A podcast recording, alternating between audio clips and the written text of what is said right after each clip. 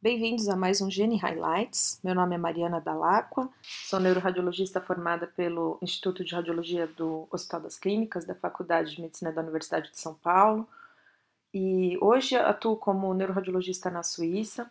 E como eu tenho um particular interesse em imagem vascular, eu agradeço à Sociedade Paulista de Radiologia pela oportunidade de discutir com vocês esse artigo que eu considero interessante, que foi publicado no American Journal of Neuroradiology em outubro de 2019 pelo grupo da Universidade de Toronto, no Canadá. Então esse artigo ele fala sobre o impacto diagnóstico do estudo de parede de vaso, vessel wall imaging, em 205 pacientes que tiveram AIT ou AVC. E eu considero esse artigo importante porque eles estudaram uh, o AVC, né, as causas de AVC ou de AIT, e viram que, adicionando esse método, eles puderam mudar a etiologia do AVC em 55% dos casos, da casuística deles. Então vamos comentar. Então, esse artigo, como eu disse, é do Canadá, do grupo do Mandel, que é uma pessoa que publica bastante em Vessel Imaging, bastante respeitado. Então, eles começam dizendo que a prevenção secundária do AVC depende da determinação correta da causa do evento inicial, mas muitas vezes um, as investigações habituais elas não identificam a causa ou às vezes identificam múltiplas causas, tornando difícil precisar a causa correta para aquele evento e dificultando a abordagem terapêutica. Então, esse estudo ele se propôs analisar o impacto do estudo de parede vascular na classificação etiológica do AVC.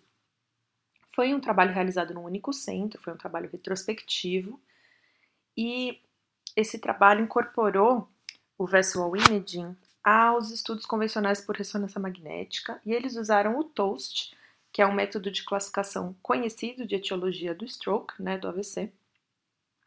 E eles mediram nessa casuística quanto a adição desse estudo de parede vascular mudou a etiologia inicial que foi dada pelo estudo convencional de ressonância magnética. Então, a idade média dos pacientes que eles analisaram foi de 56 anos e um pouco mais da metade eram pacientes do sexo masculino. E como eu disse, a adição do estudo de paredes vasculares ela mudou a classificação etiológica dos AVCs em 55% desses pacientes, ou seja, 112 dos 205. O que eu achei interessante é que muitos desses pacientes eles tinham algo que eles chamaram de arteriopatia não específica né, intracraniana quando eles olharam a imagem convencional. A gente vai discutir isso um pouquinho mais para frente. E nessa categoria, eles tinham 31% dos pacientes, quando apenas estudados por imagem convencional, o que diminuiu para 4% depois que eles adicionaram a análise do estudo de paredes vasculares. E, uh, por outro lado, a proporção de pacientes com doença aterosclerótica como causa do AVC aumentou de 23% quando se analisava apenas a imagem convencional por ressonância, para 57% depois do, do, da adição do vessel wall imaging. Então, uh, eles analisaram também que o tempo uh, em que era feito esse estudo, uh, na casuística deles foi de duas semanas, mas eles dizem que o tempo não impacta tanto, não foi um preditor de impacto, mas eles recomendam mais para frente no artigo que esse estudo de paredes vasculares ele seja realizado em semanas após o evento e não meses depois. A gente vai comentar por quê. Então, justamente por essa relevância na mudança de classificação etiológica, eu escolhi esse artigo para nós discutirmos um pouco. Então, como eu disse, né, e como eles disseram na introdução do artigo, a prevenção secundária de um novo evento, de um novo AVC, depende na correta identificação da causa do AVC inicial ou mesmo do AIT.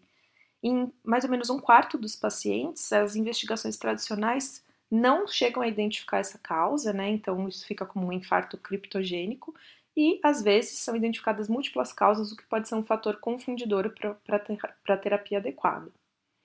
Então, o que eles chamam de imagem convencional, que seria a angiografia por tomografia ou angiografia por ressonância magnética ou angiografia convencional, Todas essas são técnicas que mostram muito bem o lumen, né, do vaso, da artéria, o conteúdo da artéria, mas não mostram, não tem a capacidade de mostrar a parede.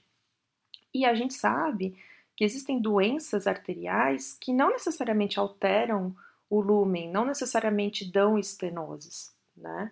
Quando a gente olha esse tipo de imagem convencional. Um exemplo disso uh, são as vasculites, né? Alguns artigos publicados recentemente mostram isso, que é possível ter espessamento da parede arterial, realce da parede arterial significativamente mesmo sem estenoses. E o mesmo pode acontecer para a teromatose. Existe o remodelamento positivo, no qual a placa, a teromatose, ela pode crescer para fora do lumen do vaso. Essa placa ela pode ser ativa, ela pode ser instável e não necessariamente determinar uma estenose significativa visível pelos métodos convencionais. Então, uh, o estudo de parede de vaso, nesse contexto, tem a capacidade de mostrar qual é a espessura da parede arterial, qual é a composição dessa parede, existe um hematoma mural, existe um componente gorduroso e capaz de mostrar também se existe um realce anormal que possa indicar um processo inflamatório local. No caso da teromatose, essas características elas falam a favor de uma instabilidade da placa, como nós vamos ver mais para frente. Então, o estudo de paredes vasculares ele é um plus, né, um adicional a essa imagem convencional que traz essas vantagens significativas. Além disso, é, é importante dizer que nada disso exclui a investigação convencional feita pelos neurologistas em relação aos fatores de risco, em relação aos antecedentes, e é por isso que esse estudo é interessante. Ele fez uma abordagem multidisciplinar, como nós vamos ver na, na metodologia de escrita. Bom, indo em frente, aqui eles começam com uma tabela que revisa um pouco os achados típicos em cada situação uh, da análise né, do, do estudo de paredes vasculares. Então, a artéria normal normalmente não tem nenhum tipo de realce na sua parede, ou esse realce é praticamente imperceptível, exceção feita aos segmentos V4 das artérias vertebrais e aos sifões carotídeos, onde normalmente existe algum grau de realce, atribuível ao, ao vasorum. Né? E nós sabemos hoje que quanto mais fatores de risco cardiovascular o paciente tem, mais evidente, mais exuberante é esse vasa vasorum. Mas para as outras artérias intracranianas consideradas normais, a gente não espera ter nenhum tipo de realce, né, nem de espessamento da parede. Por outro lado, quando existe doença ateromatosa, o tipo de espessamento da parede, quando olhado uh, o corte transversal desse vaso, é, costuma ser um, um tipo de espessamento excêntrico e o sinal desse tipo de espessamento ele pode variar. Na placa que está quiescente, né, que está calma, digamos assim, nós não esperamos ver um hipersinal em T1. Por outro lado, na placa que, que sangrou recentemente, né, na fase subaguda, nós esperamos ver no interior da placa um hipersinal em T1, uh, falando a favor de uma instabilidade dessa placa, né?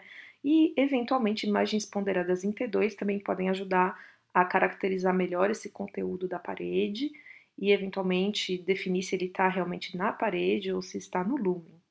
Isso é uma certa divergência entre as escolas, algumas fazem estudo de paredes de vaso apenas com imagens T1, volumétricas ou não, antes e após o contraste, e como o grupo do Canadá, outras acrescentam imagens ponderadas em T2.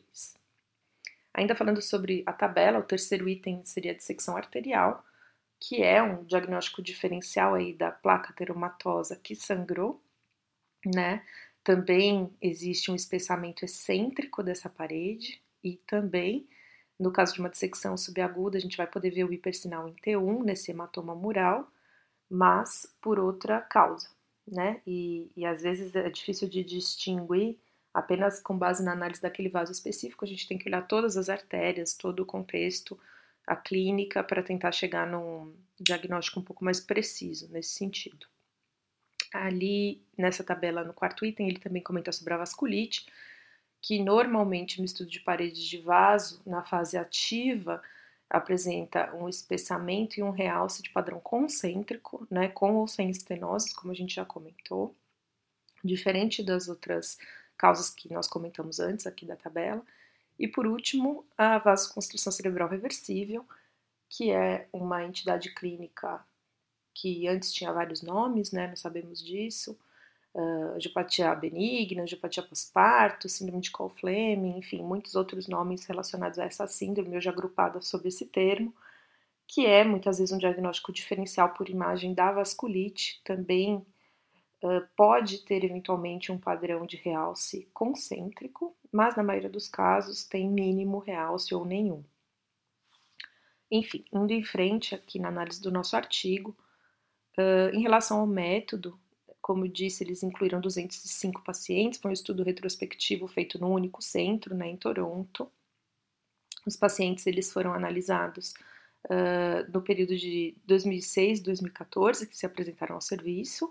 Eles tiveram a aprovação do Comitê de Ética da instituição para fazer o trabalho, e os exames foram todos feitos num equipamento 3 Tesla, né, com uma bobina de 8 canais, Adicionalmente, as imagens convencionais do lumen, né? Então, eles fizeram a sequência 3D TOF habitual para pesquisa de estenoses, para caracterização dos vasos. Como eu já mencionei, eles fizeram imagens de alta resolução ponderadas em T2 e também as imagens T1 Black Blood antes e após a injeção do contraste. Imagens que demoraram cerca de 3 a 7 minutos, dependendo do protocolo.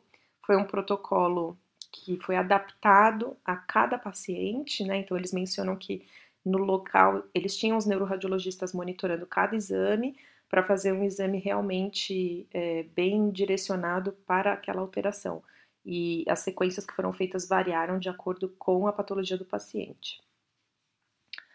Além disso, é, quando eles não conseguiram identificar claramente qual era o vaso que tinha problema, para direcionar a análise das paredes vasculares, eles optaram por escolher, eh, optaram por aqueles vasos que suprem o território vascular afetado por aquele AVC ou AIT. Então, eles explicam aqui que dois neurologistas subespecializados em AVC e dois neuroradiologistas com experiência em imagem vascular participaram do estudo. Então, o primeiro neurologista ele não sabia uh, quais eram os resultados da análise do estudo de paredes vasculares.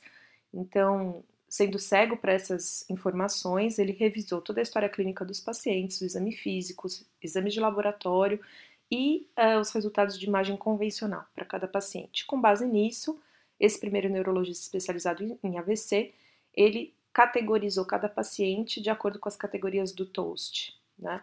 Então, o TOAST é uma classificação já conhecida há bastante tempo, desde o início aí, antes dos, dos anos 2000, que classifica uh, os AVCs em originários de grandes artérias associados a necrose de aterosclerose, ou origem cardioembólica, ou origem de pequenos vasos, ou muitas vezes indeterminados ou com mais de uma causa, com avaliação toda negativa ou mesmo é, avaliação incompleta. Então, eles usaram essas categorias do TOAST para tentar uh, categorizar os pacientes do estudo e eles colocaram adicionalmente mais quatro categorias. Então, eles incluíram dissecção arterial intracraniana, vasculite, síndrome de vasoconstrição cerebral reversível e essa última categoria chamada de arteriopatia intracraniana sem outra especificação.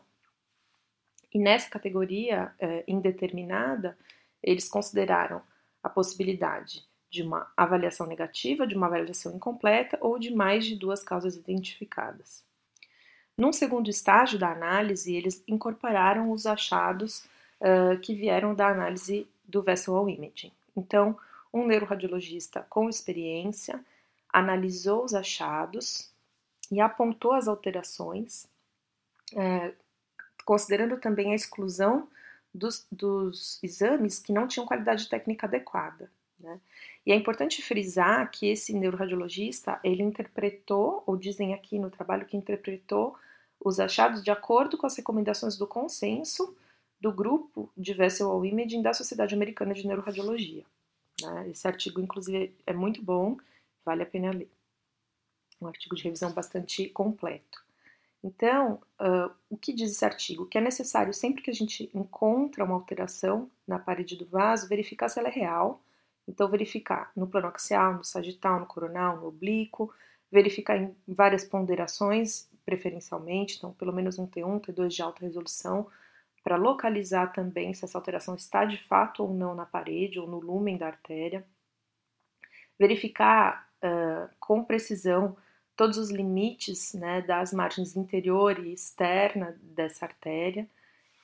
E tomar cuidado com os artefatos, nós sabemos que fluxo lento perto da parede do vaso pode simular hipersinal em T1. Nós sabemos que uma veia que passa ao lado de uma artéria que está sendo analisada pode simular um realce na fase pós-contraste, enfim. Então, esse preâmbulo que eles fizeram aqui foi para garantir que todas essas coisas for, foram levadas de fato em consideração nessa análise. E, além disso, eles procuraram sempre que possível determinar se a doença avaliada estava calma, né, ou se de fato tinha algum sinal de atividade. Essa tabela 2, ela mostra quais foram as proporções de cada tipo de investigação na casuística. Então, 92% dos pacientes, desses 205 pacientes, foram analisados com ressonância, com o sintoma antes, e é interessante mencionar que vários deles tiveram tanto a angiografia por tomo quanto a angiografia por ressonância como parte da investigação, mais ou menos 23%, e uma proporção ainda maior tiveram investigação vascular apenas por angiorressonância. 100% dos pacientes fizeram de fato eletrocardiograma, mas é interessante mencionar que o Holter, né, a análise contínua do ritmo, foi feita em apenas 29 pacientes. Bom, depois que nós tivemos a, a análise des, desses pacientes pelo visual imaging, os dois neurologistas especializados em AVC reviram a, a análise inicial e reclassificaram os pacientes, né, de acordo com esse contexto. Então, em relação à análise estatística, eles mencionam que eles utilizaram o coeficiente kappa, né, para verificar a concordância interobservador para esses achados de visual imaging e também é, analisaram aqui. Ah, isso que é importante mencionar. Eles fizeram tanto uma análise univariada, uma análise de regressão logística univariada, quanto multivariada para tentar isolar quais eram as características, os fatores que poderiam impactar nessa proporção de reclassificação. Então, eles analisaram idade, sexo, tempo de início dos sintomas até o momento que o paciente fez o estudo de parede vascular e a classificação etiológica inicial, para tentar isolar o que, que eventualmente pode ter tido maior impacto na hora dessa reclassificação. Então, aqui, em relação à casuística, 91% dos pacientes analisados tinham de fato um AVC documentado e 9% tinham um AIT, um acidente vascular isquêmico transitório, né? Não não estabelecido na imagem, digamos. Então, pacientes analisados, 60% deles tinham AVCs de circulação anterior, 31% de circulação posterior e 9% em ambas as circulações. Como eu já mencionei, a idade média foi de 56 anos e 51% dos pacientes eram de sexo masculino. E o tempo médio do déficit até a realização do visual imaging foi de 14 dias aproximadamente. Então é interessante dizer que a análise dos neuroradiologistas desses achados de visual imaging foi considerada boa, né, com boa concordância entre os dois neuroradiologistas que analisaram os achados, com um capa de 0,75. E em relação aos neurologistas que classificaram a etiologia do AVC, eles consideraram antes do visual imaging que tinham boa uh, boa concordância interobservador com capa de 0,76, e essa concordância interobservador ela foi ainda melhor, considerada como muito boa, depois da incorporação dos dados uh, evidenciados pelo visual imaging, então capa subiu para 0,87. Como nós mencionamos, né, uh, no início, quando analisamos o abstract, então a incorporação desses achados do visual imaging alterou a classificação etiológica desses AVCs em 112 dos 205 pacientes analisados, ou seja, em 55%. Isso é bastante relevante. E aqui eles mencionam que a, a classificação inicial, que foi mais alterada, né, baseada apenas no estudo convencional, foi essa arteriopatia intracraniana sem outra especificação. E 92% dos pacientes desse subgrupo, de fato, tiveram essa classificação alterada depois do estudo de paredes vasculares. Então, a adição desse método diminuiu essa categoria de arteriopatia intracraniana não especificada de 31 para apenas 4%. E por outro lado, aumentou a proporção de pacientes classificados com ateromatose como causa do AVC de 23 para 57%. Da mesma forma, o estudo de paredes vasculares teve impacto na redução da proporção de pacientes que foram inicialmente classificados como etiologia indeterminada por duas ou mais causas, de 4 para 1%, e diminuiu significativamente a proporção dos pacientes que foram classificados como pacientes com uh, problema de pequenos vasos, né?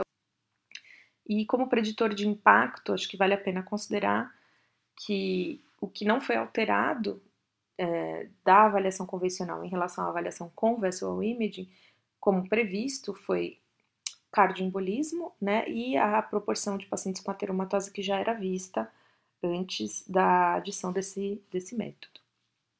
Então, co começando a discussão, o grupo menciona que o que foi interessante nesse artigo, né, nessa pesquisa, foi realmente aumentar substancialmente a proporção de AVCs que foram atribuídos à doença aterosclerótica depois do vessel imaging que não tinham sido identificados na análise convencional.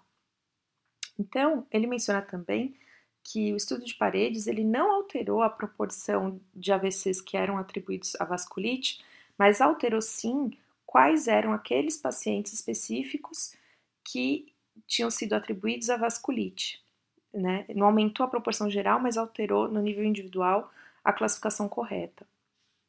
Então, eles dizem aqui que os pacientes eles tiveram um esclarecimento né, da, do, seu, do seu mecanismo de AVC e isso de fato alterou a terapia. Então, o que precisa ser mencionado e o que eles um, frisam aqui no artigo é que o estudo de paredes vasculares ele pode detectar placas ateromatosas que são ocultas no estudo convencional, justamente porque não são placas externosantes.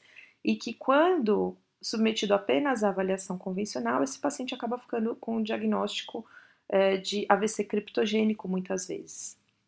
E isso é importante porque a identificação desse fator permite a otimização do tratamento clínico, né? Seja com terapia de dupla agregação plaquetária, por otimização da pressão arterial, por otimização da terapia uh, antilipídica e permite uma estabilização da placa. Inclusive, o vessel imaging é um método que pode controlar, depois de algum, alguns meses de otimização do tratamento clínico, a evolução dessa placa, como, por exemplo, reabsorção do hematoma intraplaca, desaparecimento da metahemoglobina expressa pelo hipersinal em T1 e redução uh, do realce associado ao processo inflamatório da placa, que era inicialmente instável e se estabilizou depois da otimização do tratamento clínico. Então, um exemplo disso é nesse artigo aqui que foi publicado em 2018, já mostro para vocês o título.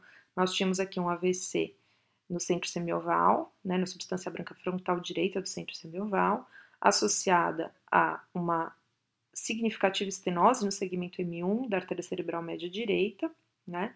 Aqui na cerebral média esquerda havia um discreto, uma discreta redução luminal, bem menos marcada, não correspondendo ao território vascular afetado. E aqui no estudo de paredes vasculares, ou seja, a sequência T1 Black Blood, antes do contraste, nós víamos que aquela placa que determinava a estenose significativa no M1, de fato, era uma placa com um hipersinal em T1 na parede, que era uh, o sangramento no interior da placa teromatose. Então aqui fica claro que essa de fato era a placa, entre aspas, culpada pelo AVC. E aqui na transição M1-M2, nós vimos que existia uma outra placa teromatosa não estenosante e sem sinais de hemorragia intraplaca. Então, essa não foi considerada a placa culpada e essa mais proximal, sim, foi considerada a placa culpada. Então, esse artigo, ele se correlaciona bem ao artigo que nós estamos comentando hoje. Recomendo que que leiam, que fala como diferenciar né, as placas culpadas das não culpadas na teromatose intracraniana e qual o impacto disso no tratamento. Então, é da revista da American Heart Association e American Stroke Association. Então, voltando para o nosso artigo, depois desse comentário mais específico em relação à teromatose, uh, aqui ele ainda menciona algo mais sobre a vasculite, né? Ele diz que entre os pacientes que foram caracterizados como tendo vasculite baseados apenas no, apenas no estudo convencional, apenas dois terços foram categorizados de fato como tendo vasculite depois do estudo de paredes vasculares. E a maioria desses pacientes que mudaram de categoria, de fato, tinham mesmo erateromatose. Por outro lado, dentre os pacientes que de fato foram caracterizados como tendo vasculite depois do estudo de paredes vasculares, apenas um terço tinha sido categorizado assim com base no estudo convencional. Então, de fato, isso muda bastante a terapia, né? E, e é relevante comentar. Claro que o diagnóstico definitivo de vasculite é a biópsia cerebral, nós sabemos disso, mas é um procedimento invasivo num órgão muito nobre e muito direcionado a uma área superficial do cérebro, na maioria das vezes. Então, existe a possibilidade de biopsiar-se o cérebro e ainda assim ter-se o resultado negativo para uma vasculite que de fato existe, né? Um resultado falso negativo devido à possibilidade de biopsiar o lugar errado ou o lugar que não está mais afetado. Então, nesse ponto, a análise de, das paredes vasculares ela é muito interessante porque ela tem a capacidade de analisar um grande, uma grande parte dos vasos, não só periféricos, mas principalmente os vasos centrais, né? E o padrão característico do espessamento do realce concêntrico com uh, realce importante na fase ativa da doença permite distinguir a vasculite da teromatose e muitas vezes da vasoconstrução cerebral reversível, sobretudo quando os achados são bastante difusos e exuberantes. E também ele enfatiza que, embora na casuística deles esse estudo tenha sido realizado mais ou menos duas semanas depois do déficit, é, não seria legal esperar muito mais tempo, ou seja, meses depois do evento para realizá-lo, porque no caso, por exemplo, de uma placa teromatose instável, se existia um realce naquele momento temporal próximo do evento, meses depois, é possível que esse realce não exista mais e nós vamos perder sensibilidade na nossa análise se deixarmos para fazer é, o estudo de paredes de vasos muito depois do evento. Então, aqui ele menciona algo interessante e verdadeiro, né, que não existe um único método para diferenciar e, e bater o martelo em qual é de fato a etiologia do AVC. Então, ele diz aqui de um paciente que tinha um forame patente e também uma placa intracraniana identificado no, no estudo de parede de vasos. Então, os neurologistas tinham dois fatores e tinham que, de fato, decidir qual era a etiologia mais provável para direcionar a terapêutica. Nesse caso, o paciente tinha um ecocardiograma que caracterizou esse forame oval patente como de baixo risco, e, por outro lado, a placa teromatosa, ela estava realçando muito no estudo de paredes, o que sugeria que essa placa estivesse instável, ativa e provavelmente ela fosse a causa do AVC. Agora, todo estudo tem limitações, esse não é diferente, né? Então, eles comentam que, é claro, pode existir um viés de confirmação, né? Porque é, os pacientes foram escolhidos com base num approach, né? Num, num fluxograma que eles consideraram razoável, mas uh, todos esses achados descritos aqui, eles podem ser considerados como definitivos nesse artigo e isso pode ser um bias de confirmação, né? Você, de fato, acreditar em algo que você já quer acreditar. Mas foi um estudo que levou em conta, mais uma vez, toda a análise clínica, né, todos os fatores de risco e a, também toda a investigação sistêmica realizada pelos neurologistas. Então, isso dá uma solidez um pouco maior a, a essa análise. Além disso, um, existe um outro viés que eu acho importante comentar, que é o viés de seleção. Né? Então, eles dizem aqui: nós avaliamos pacientes que vieram para o nosso centro fazer visual imaging para esclarecer a causa do AVC ou do AIT e acreditamos que esse é um grupo relevante de pacientes porque isso se aproxima da vida real, né? Dos pacientes que teriam realizado esse método de imagem em outros centros. No entanto, é, acreditando que os neurologistas vasculares têm um, limiares diferentes para indicar esse estudo para os pacientes, isso pode sim introduzir um viés de seleção e, eventualmente, o resultado dessa análise em outros centros poderia ser diferente. Né? E da mesma forma, eles escolheram o TOAST como sistema de classificação, mas caso uma, um outro sistema de classificação tivesse sido escolhido, eventualmente isso poderia impactar na análise. E também eles mencionam uh, esse, porém, que poucos pacientes, apenas 23%, tiveram o Holter, né, feito na sua investigação por mais de 24 horas, e eventualmente isso pode ter um impacto também na, na análise final, né. De qualquer forma, mesmo com os poréns do artigo, acho que é um artigo bastante interessante e que se correlaciona bastante na nossa uh, a nossa vida diária, né, ao que nós vemos todos os dias desses pacientes com AVC e, e consegue-se de fato no dia a dia trazer mais informações com essa técnica, com o estudo de paredes vasculares e informações que de fato têm impacto para profilaxia secundária desses AVCs, para a classificação etiológica correta e para a prevenção de fato mesmo do, do próximo evento. Então, gostaria de agradecer mais uma vez a oportunidade de comentar é, esse artigo com vocês, espero que tenha sido útil e, claro, fico à disposição é, por meio aí da SPR para tirar dúvidas ou eventualmente comentar o que acharem necessário. Muito obrigada pela atenção e uma ótima semana a todos. Tchau.